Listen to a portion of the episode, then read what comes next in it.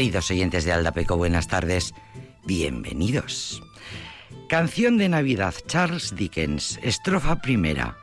El fantasma de Marley. Para empezar, Marley estaba muerto. De eso no cabe la menor duda. El certificado de su entierro lo habían firmado el clérigo, el oficial de la sacristía, el director de pompas fúnebres y quien presidía el duelo. Scrooge lo firmó. Y el nombre de Scrooge contaba mucho en el Royal Exchange para todo lo que él quisiera. El bueno de Marley estaba más muerto que el clavo de una puerta. El señor Scrooge se había quedado solo al frente de la contaduría, un negocio que manejaba con corazón despiadado y mano de hierro. Scrooge era un viejo avaro, codicioso, frío como el hielo, carente de empatía y compasión. Nadie jamás lo paró por la calle con alegría. Ningún mendigo le pidió una moneda, ningún niño le preguntó nunca la hora.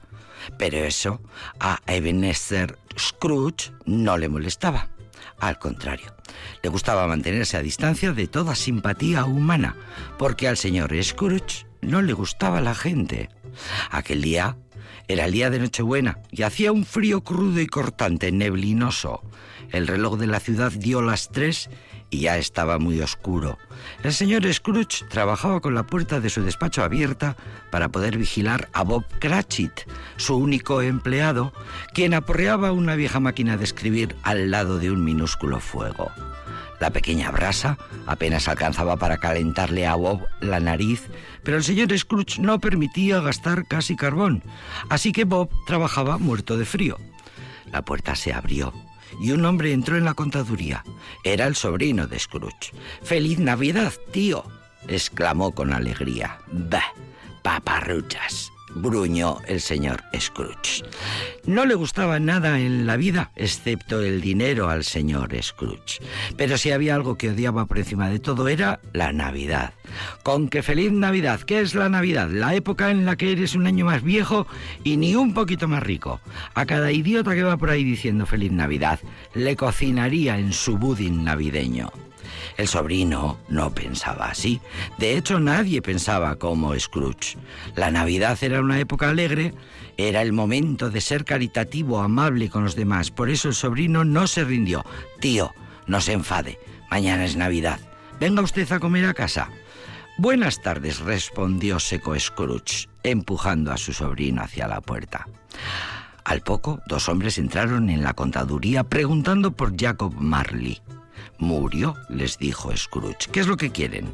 Apenados por la noticia, los hombres le informaron de que estaban recaudando fondos para las personas necesitadas, para que tuvieran comida, bebida y carbón para calentarse, y que esperaban que él se mostrara generoso. Generoso yo, rió el señor Scrooge mientras acariciaba puñados de monedas.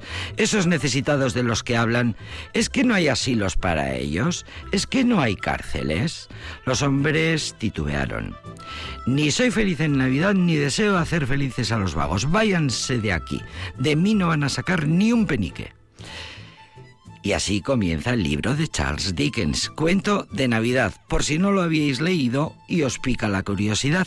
Así de horrible es el señor Scrooge, de quien tanto hemos oído hablar, sobre todo en las películas.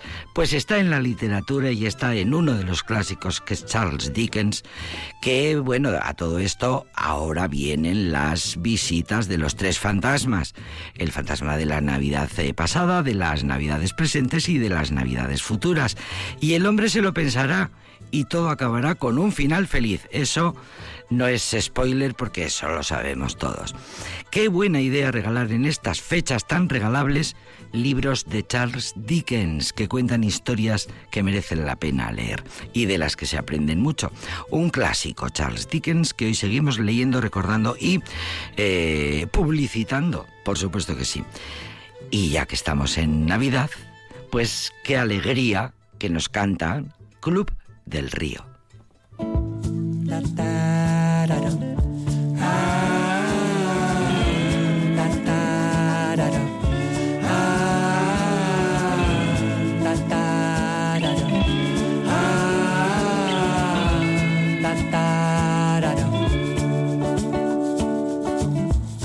Salí de casa una noche aventurera buscando ambiente de placer y de alegría. Y vi tu cara sonriendo en la acera. Sentí tu magia, poderosa energía. Venía dando tantas vueltas sin sentido.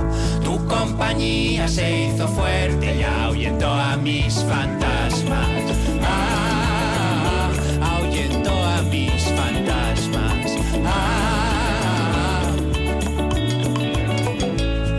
todavía siento algo que no muere. Una energía, una vida cada día. Pues si me miras con tristeza y melancolía, compartiremos esa carga día a día.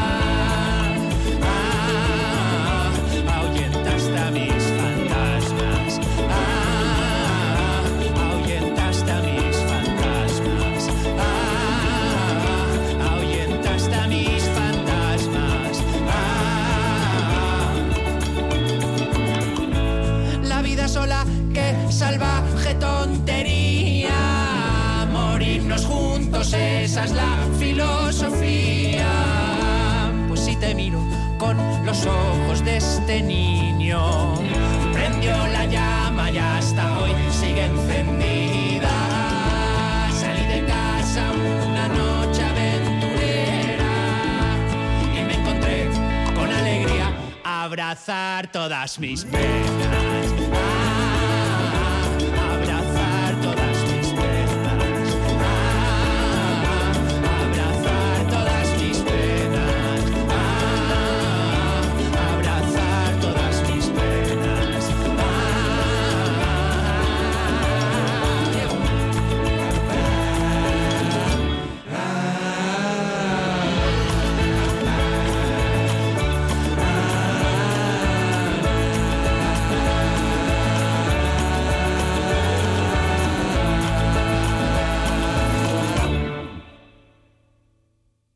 A veces, dice el cronista, bastan las palabras, una palabra para calmarnos, la música como remedio para cerrar del todo una cicatriz o prevenir una herida dormida. La música no llega nunca tarde porque siempre roza el instante preciso. Yo sé lo que pasó con mi voz, mi voz fue un consuelo para la gente. Lo dijo Mercedes Sosa. Es lo que tienen las buenas canciones, es lo que tienen las buenas músicas. No hace falta estar roto por dentro para disfrutar y reconfortarse con la música de Club del Río. Fíjate qué cosas tan bonitas escriben sobre este grupo, tan bonitas y tan merecidas y tan demostrables, lo acabamos de escuchar. Porque cuando escuchas una canción de Club del Río necesitas escuchar otra. Una de las señas importantes de este grupo son las voces, esas armonías. Siempre le dan muchísima importancia a las voces y a las armonías. Les gusta muchísimo cantar, disfrutan mucho cantando y se nota. Y luego son, la otra cosa son las letras. Los chicos de Club del Río son un montón, son siete. No cantan cosas como voy al cine y me pido unas palomitas con la chica que quiero. Aunque hay canciones buenísimas así, los Beatles, sin ir más lejos, cantan a veces chorradas y son unos genios. Pues con este grupo pasa lo mismo. Ellos no hablan de tonterías, hablan de cosas cotidianas y bonitas y hablan sobre todo de sentimientos. Los madrileños Club del Río, un grupo de amigos que vive la música como parte de su vida cotidiana. El Club del Río es una manera de vivir y nos encantan en este programa que se llama Aldapeco.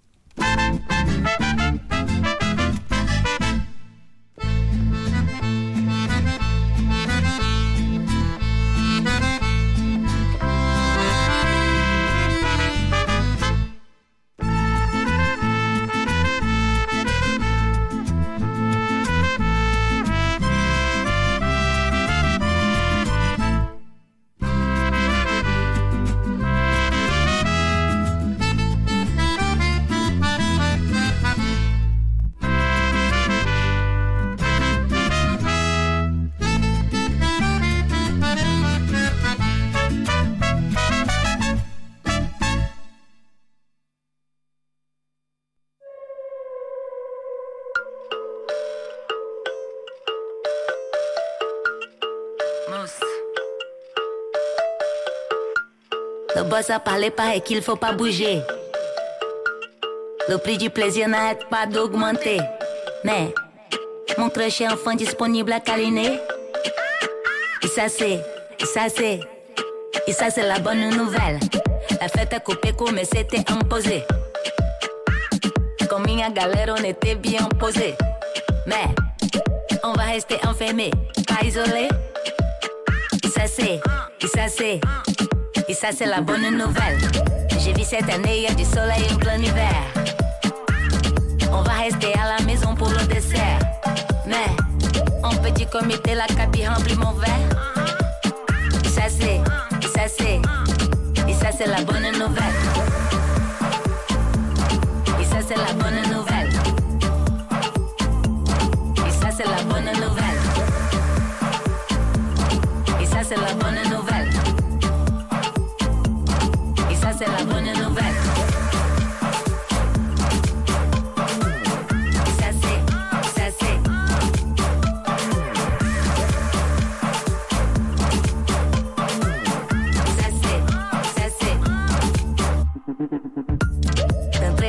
Mal acheté trop basané.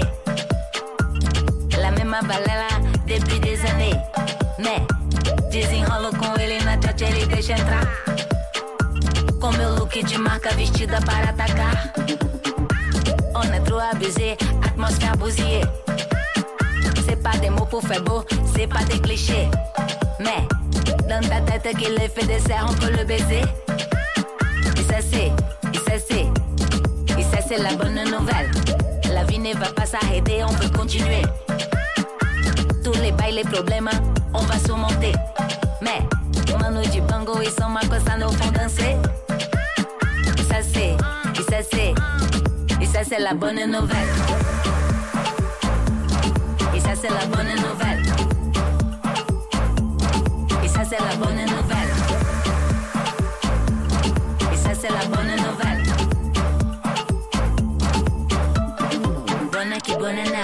Bonne qui bonana. Bonne qui bonana, bonne qui bonana. Bonne qui bonana, bonne qui bonana. C'est, et ça c'est la nouvelle. Et ça c'est la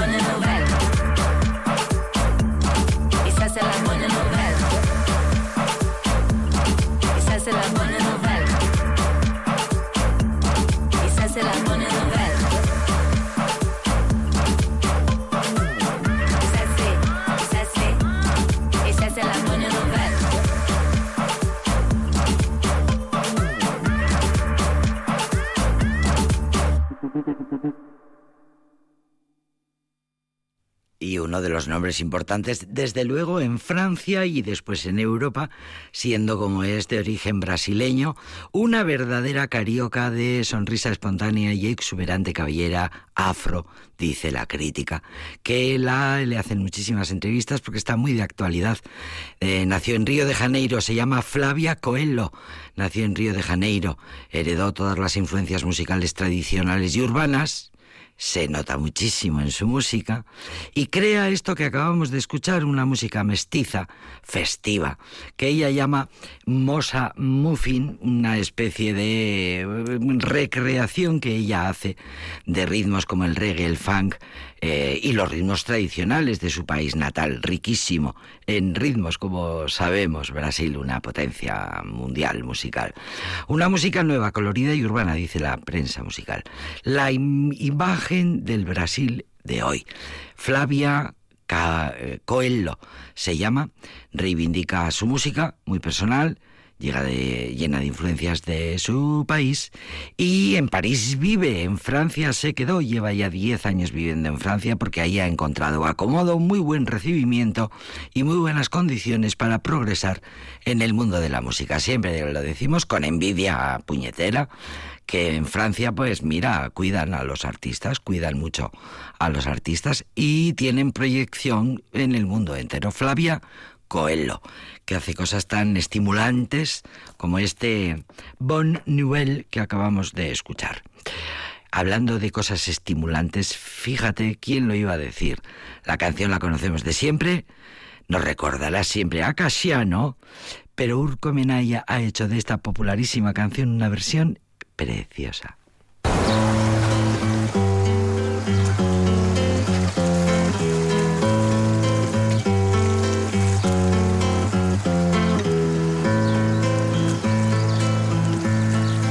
Itxasontzi bate Euskal Herritik kanpora. Aramat dakit nora. Itxasontzi bate Euskal Herritik kanpora Amat eta ez dakit nora. Agur nere ama Laztan goxoari.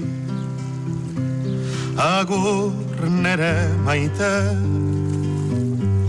Polnitari Ez egin negar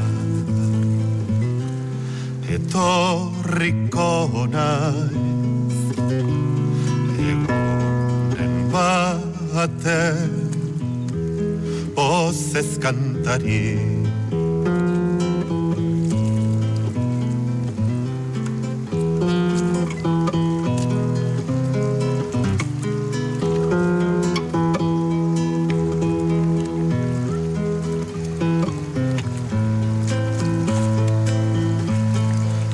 itxasontzi bate Euskal Herritik kanpora. Nara mateta ez dakit nora. Agur zenideak Agur lagunari. Agur Euskal Herri osoari ez egin nega etorriko naiz. Egunen baten pozez kantari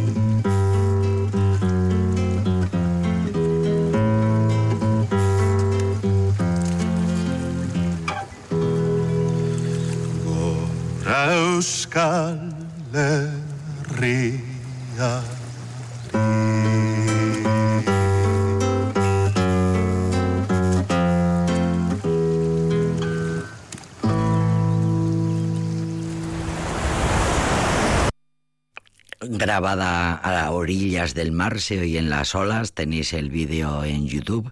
La cosa emocionante es que la guitarra española la toca el padre de Urco Menaya, Menaya Aitasemea, eh, haciendo esta preciosidad de versión, esta recreación tan bonita de esa canción que tanto hemos cantado. Eh, Itxasuntzi baten Euskal Herriti kanpora mate eta ez dakindora. Eh, Casiano, siempre nos acordaremos de Casiano, que triunfó por todo lo alto cuando hace en los 90 sacó eh, una versión muy de popular, muy de verbena de esta canción que ahora Urco Menaya recrea y de esta manera tan bonita. Es la cosa, el toque que tiene Urco Menaya, Donostierra, años, bastantes años ya, es joven, pero lleva mucho tiempo ya en la, en la música, grabando cosas, haciendo festivales, eh, haciendo conciertos, y tiene esa cosa, esa marca, que, que, es como volver un poco a la estética musical y a la sensibilidad poética que tenían los cantautores, les llamábamos cantautores, los solistas, en los 60, en los 70. Un buen cantautor debe tener en primer lugar una voz personal. Urco Menaya la tiene. Una voz que le identifique rápidamente. Menaya la tiene. Mm, y luego es esa manera, ese timbre bonito, grave, de esa bella manera de entonar al cantar, esa melancolía, esa tristeza que despiden muchas de sus canciones. Tiene muchas versiones, muchas canciones del repertorio de Euskaldun, eh, las más, de las más importantes, pasadas por el por, por, por la guitarra y por la voz de y las manos de Urco Menaya quedan así de bonitas como acabamos de escuchar.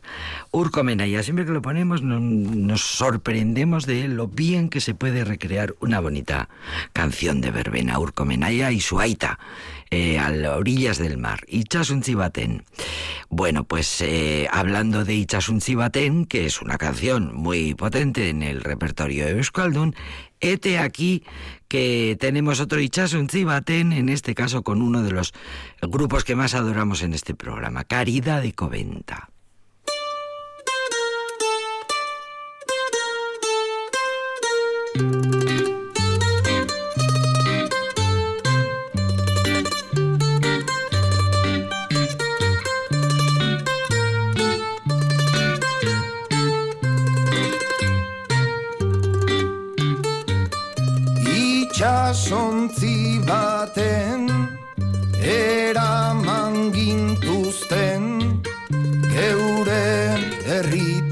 Kanpora urrutira. Agur nere maite lastan goxoari. Agur, agur mauri, tania osoari. Itxaso bat da mundu Mundu Bye.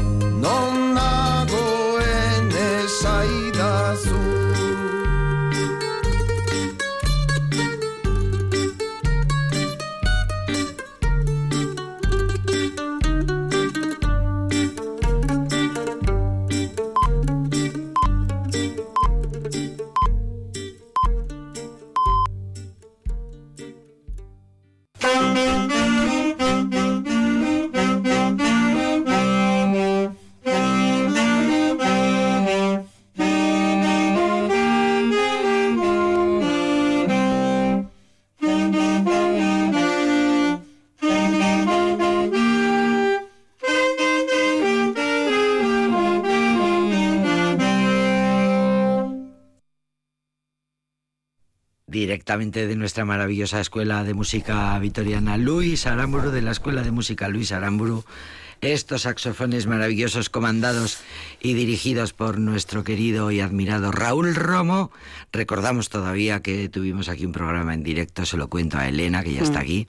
Que qué bien, me encanta, me los encanta padres y sí. las madres estuvieron sentados Sí. ahí en ese Hola a todo el mundo. maravilloso Y sitio hola, que Jenny. tenemos para el público. Querida Elena López Aguirre, bienvenida, buenas tardes.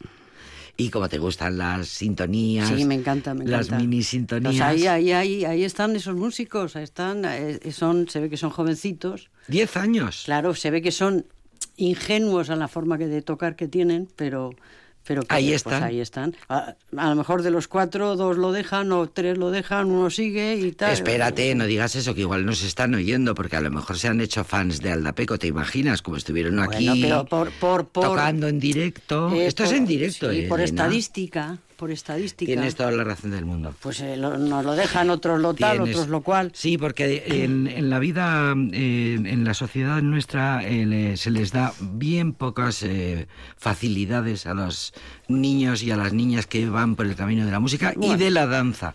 Eso es A un ver, tema muy largo. Podríamos no, hacer aquí un debate de supuesto. 24 horas. Imagínate que en vez de tener que hacer una jornada, eh, doble jornada, pues imagínate que los niños se hicieran una única Que sí, jornada sí, con la sí, música sí. dentro. Si el problema Pues no es ese, el problema no es la enseñanza, el problema sí. es luego la- las, la- las salidas laborales. Pero bueno, Eso es eh, el problema luego. Pero bueno, yo te- tú y yo, eh, Elena, Tú y yo tenemos. tú y yo tenemos muchacha, muchas cosas. estamos hechos de tenemos nubes. una amiga común Pues sí, que dice ¿Qué siempre llama? Que empieza por P. que empieza por P y que siempre dice con la música con un Que se llama Patricia. Con un instrumento una nunca está sola Exactamente. la persona que al margen de las salidas profesionales o no Exacto. tiene la Tienes- capacidad tienes toda la razón. de Ya me estaba yendo y por tú un lo sabes porque tú prosaico. también tocas Sí, eh, pero ahora no, instrumento. ahí, la- ahí tengo la guitarra y ni la toco. Es que ni la toco. Hoy veníamos a hablar de dos, te- de dos temas un poco luctuosos. sea de paso. En el, se- en el sentido de que eh, vamos a hablar de... eh, de, de- De un no, no es nada no es nada original hablar de John Lennon por En estas fechas por estas fechas Claro. pero bueno pero pero bueno yo quería hablar Pero por una razón muy es un sencilla. reto vencer el tópico Por una razón muy sencilla, porque para mí y para mu- mucha gente de mi generación, en la que no sé si tú te incluyes y tal, sí pero mucha gente. claro que sí eh, mm, John Lennon fue como un padre. Eh, yo recuerdo perfectamente que con nueve años, en el año 65, yo me compré, con- me compré mi primer. mm, Tú eras una niña, digámoslo rápidamente, pues si no se entiende, precoz no, como dicen No. ahora. Precoz no, lo siguiente. No. En el 65 tenías que nueve años. siete años. Nueve, nueve. Nueve. y- Pero que es que y mis ya te estabas comprando Claro, discos. pero, claro, te digo que eres coño, una precoz. Pero porque mis hermanos me obligaron. ¿Entiendes? Claro, estos, que- estos que tienes hermano mayor y te dicen, "Com- compra eso, compra eso y tal. Y tú, eh, eh, como ¿cuál, una, cuál, como una cuál? pava te gastas la ¿Cuál, paga cuál, cuál? Para, para tus hermanos. Y me acuerdo, no, para todos, o sea, era, John Lennon fue un padre para nosotros. Sí. Pero, y dicho esto, cuando murió John Lennon, yo estaba subida a una escalera pintando mi casa de fueros y embarazada. Y la verdad es que lo recibí con un poco de, de indiferencia, porque los hijos son unos desagradecidos. Generalmente los hijos somos muy desagradecidos.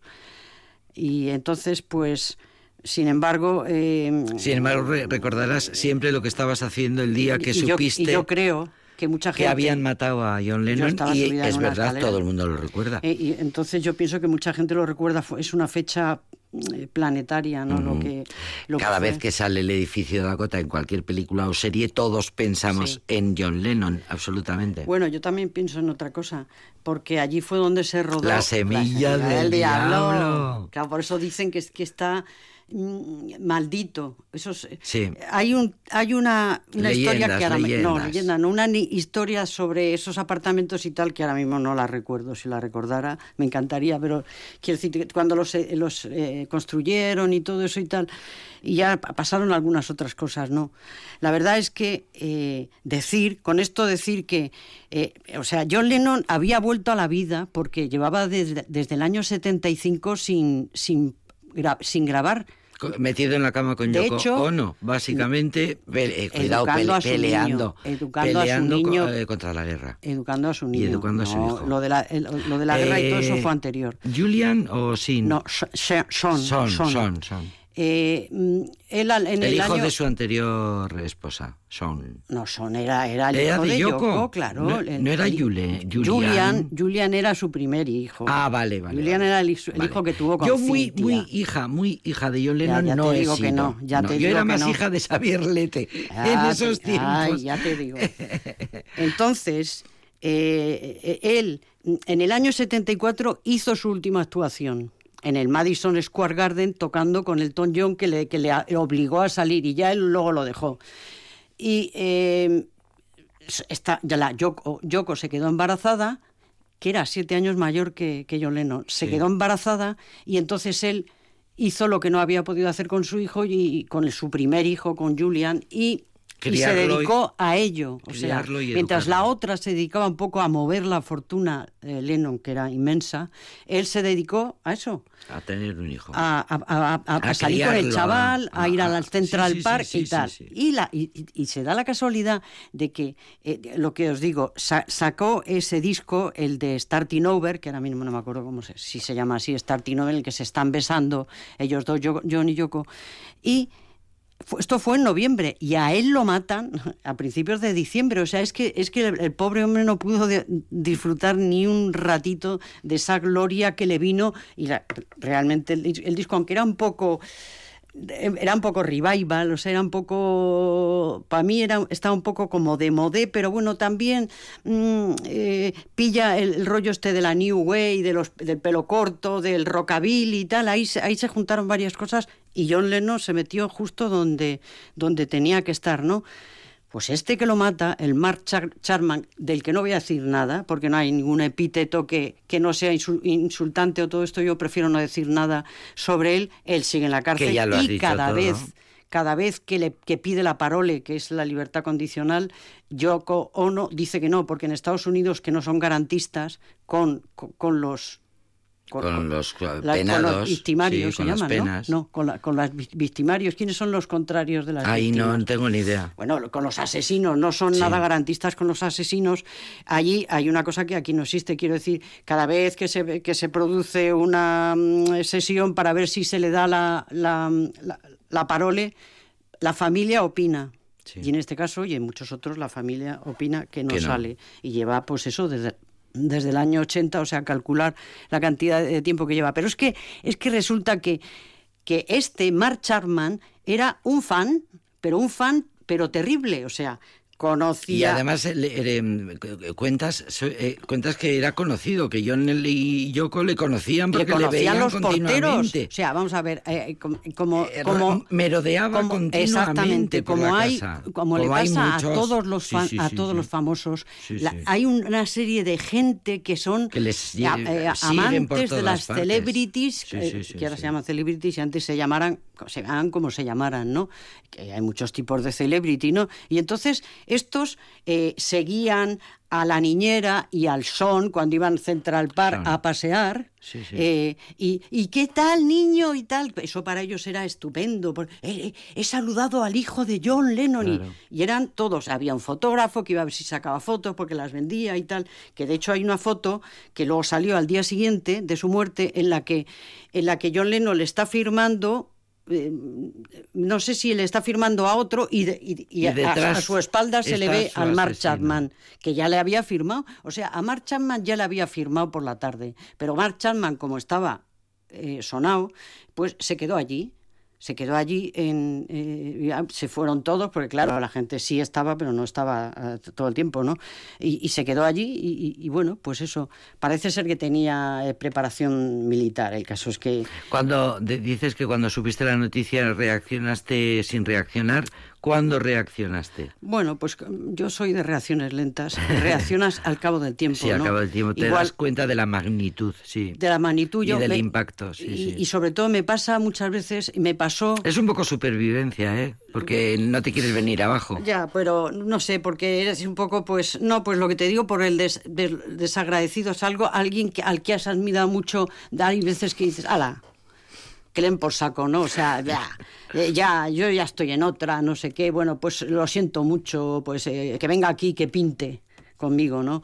Yo qué sé, pues son esas cosas que, que son unas reacciones totalmente, pues eso, de, de absurdas. De una edad. De una edad. Absurdas, Luego pasa el tiempo y nos, nos entra la sensatez. Eh, eh, me llamó, o sea, lo que realmente me, me tocó fue ver a, a un montón de gente en, tel- en- en la televisión.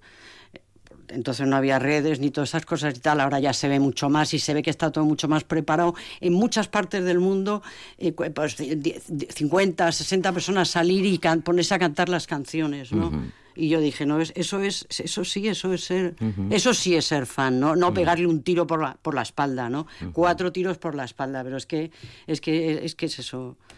Y, y yo, yo es lo que, lo que comentaba, parece ser que la muerte fue prácticamente eh, inmediata, porque es que parece que tenía preparación creo que tenía preparación militar el Chapman porque había hecho no sé qué por ahí y porque este venía de Hawái, o sea, es una, tiene una historia muy larga que, que no nos interesa, ¿no?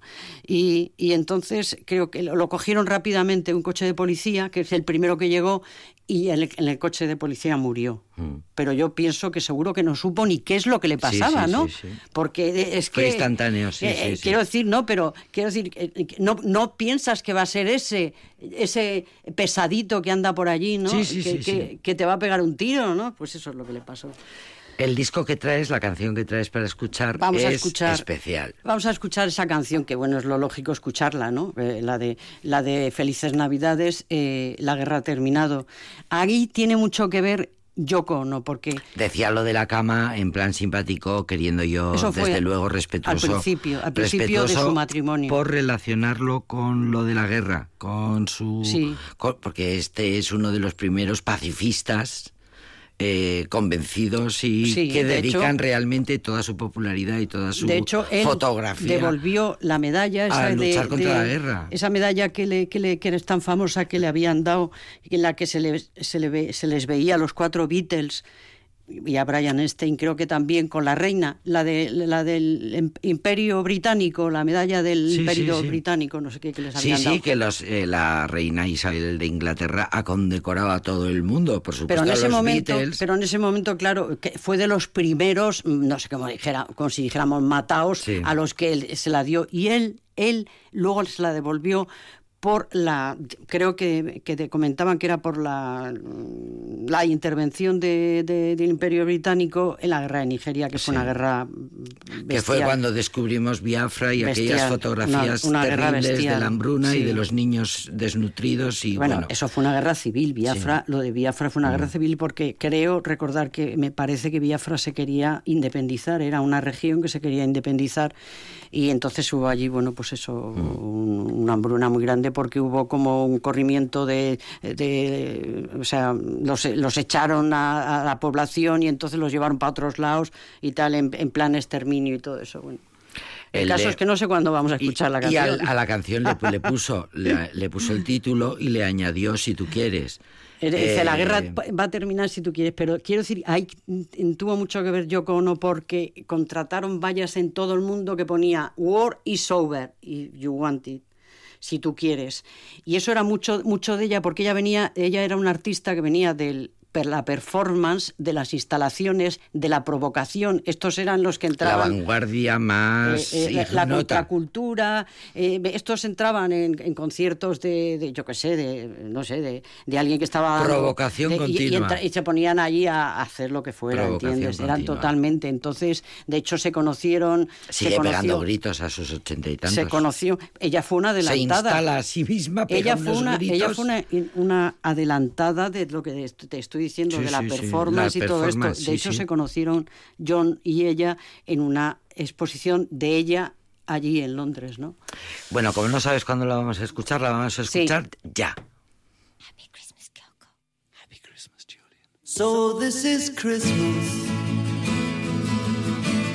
And what have you done?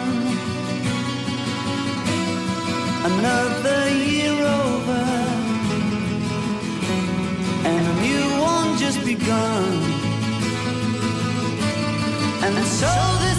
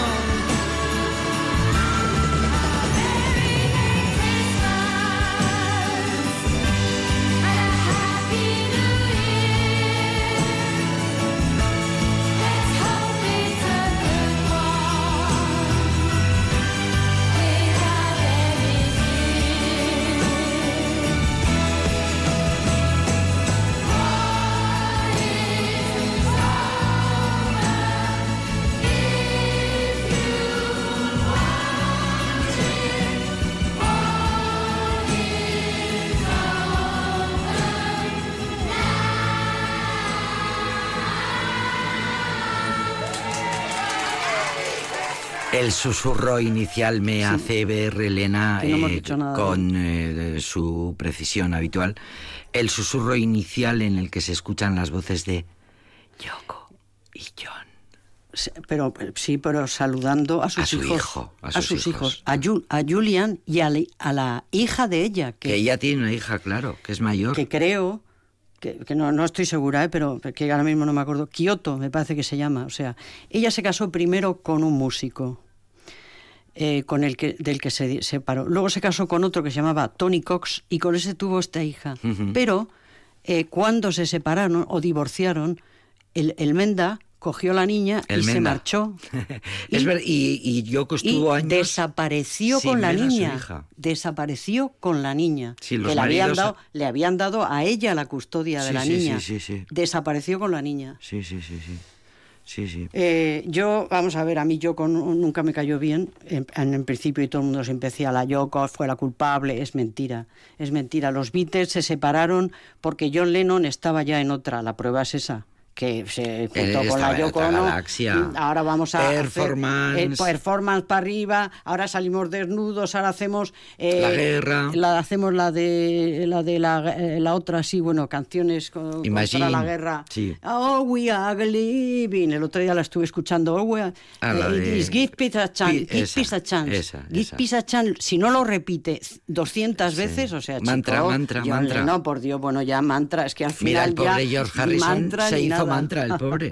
Eh, claro, eran los tiempos de las espiritualidades. Claro, tanto LSD, pues eh, algo tendría que El- afectar. a lo que me refiero es que John Lennon, aquí, aquí lo digo yo ahora para que se sepa, era el jefe de los Beatles. Mm. Lo que pasa es que cuando él mm, se, se- se- se- fue, como si dijéramos, eh, hizo absentismo laboral, entonces es cuando Paul McCartney Toma las toma las riendas. que yo no tengo nada contra Paul McCartney, porque él era muchísimo un hombre más armónico, etcétera. Bueno, ha- hay muchas leyendas eh, sobre eso no vamos a hablar, pero en, en- en Liverpool, por lo visto, dejó hijos a tutiplé. Eh, eh, Sí, y le hicieron hasta una canción, sale en un documental a Paul Con McCartney. esa cara que tiene de Claro. no haber roto nunca un plato. Claro, claro, con esa carita que tiene. Entonces, eh, él tomó las riendas y, y dio un viraje totalmente eh, eh, a, a la música de los Beatles, que, que era, era una cosa y él la convirtió en otra, porque Let It Be y The Long and Winding Road y todas estas canciones son muy bonitas, pero no tienen nada que ver con lo que era la esencia de los Beatles, con lo que era Girl o con lo que era In My Life o tantísimas otras canciones que, que hizo Norwegian Wood. O sea, es que no tiene nada que ver una cosa con la otra. Era como otro grupo. Si se metió en estos otros mundos que citabas, el famoso concierto aquel de John Cage. De, de- mm, Sí, John sí, sí, John Cage. Sí, conciertos de... ¿Eso a qué te refieres? ¿A, a, a- a Yoko? Me refiero a que cuando eh, yo, eh, Yoko es la artista vanguardista y tal, y Lennon la busca y se queda con ella porque le interesa muchísimo ese nuevo mundo con el con la que, con Mira, el, que, Lennon puede, que se había- puede colaborar, Sí, bueno, que puede es- compartir. Sí, exactamente. O sea, fue pues lo que fuera. O sea, Sí, nosotros sí, no nos sí, vamos a meter ahí en lo que, en lo, lo que fue o lo dejó de ser. Vamos a darle tiempo a la otra tiempo, personalidad sí. de la música Nos vamos ya que, directamente. que murió también en diciembre, porque eran dos hechos Es luctuosos. que ibas, los que ibas, hoy- lo voy a decir muy rápidamente, íbamos a poner a, a, a Shane McCogan. Eh, pero como ya yo, tú ya la has puesto y estoy segura que la gente la habrá Hemos escuchado hablado. mucho ahora la, últimamente. La que se dice que de es la canción de Navidad más bonita de la historia. Marza- Marzarra Y, y más real. Sí. Porque, bueno. porque lo que cuenta es un drama. Sí. Y las Navidades que son un drama, Eh, señores. yo no la sé gente dónde- llora mucho en yo Navidad. no sé dónde leí Y se que, siente muy que desgraciada. el día de Nochebuena es el día que más incidencias en la policía hay. Claro, y más parejas se separan y más. Entonces, sí, entonces Sí, sí.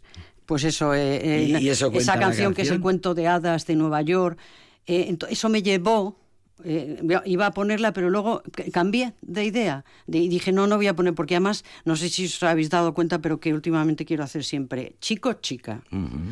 Entonces, vamos a escuchar a Kirsty McCall, que era la que cantaba con Shane en esta canción, sí, en esta canción, pero la vamos a escuchar en sola. su canción prim- la primera que sacó, que fue de- del año 79, porque esta tuvo mala suerte. No, no, no, no cuajó lo suyo y Kirsty MacColl Murió es en un mujer accidente terrible. Súper chungo, súper chungos, haciendo que no es no es inhabitual, ¿eh?